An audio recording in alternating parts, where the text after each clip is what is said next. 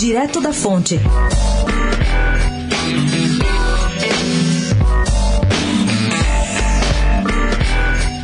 Alguns dos mais tradicionais festivais audiovisuais de São Paulo, Mix Brasil, É Tudo Verdade, Cine Fantasy e Festival do Minuto, ficaram fora do PROAC, o principal programa de financiamento cultural do estado de São Paulo.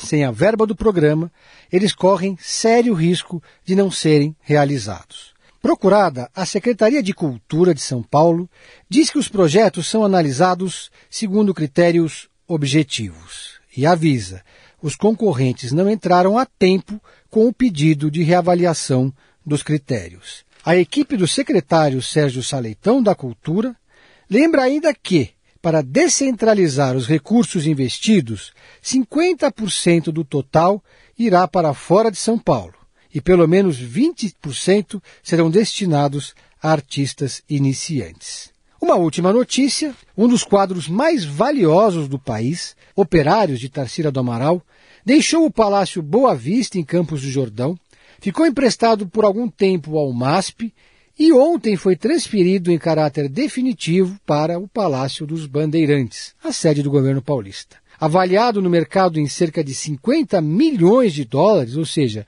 200 milhões de reais, ele pode sair eventualmente para exibições provisórias, mas sempre vai voltar para sua nova casa, que é o Palácio no Morumbi. Pedro Venceslau, especial para a Rádio Dourado, da coluna Direto da Fonte.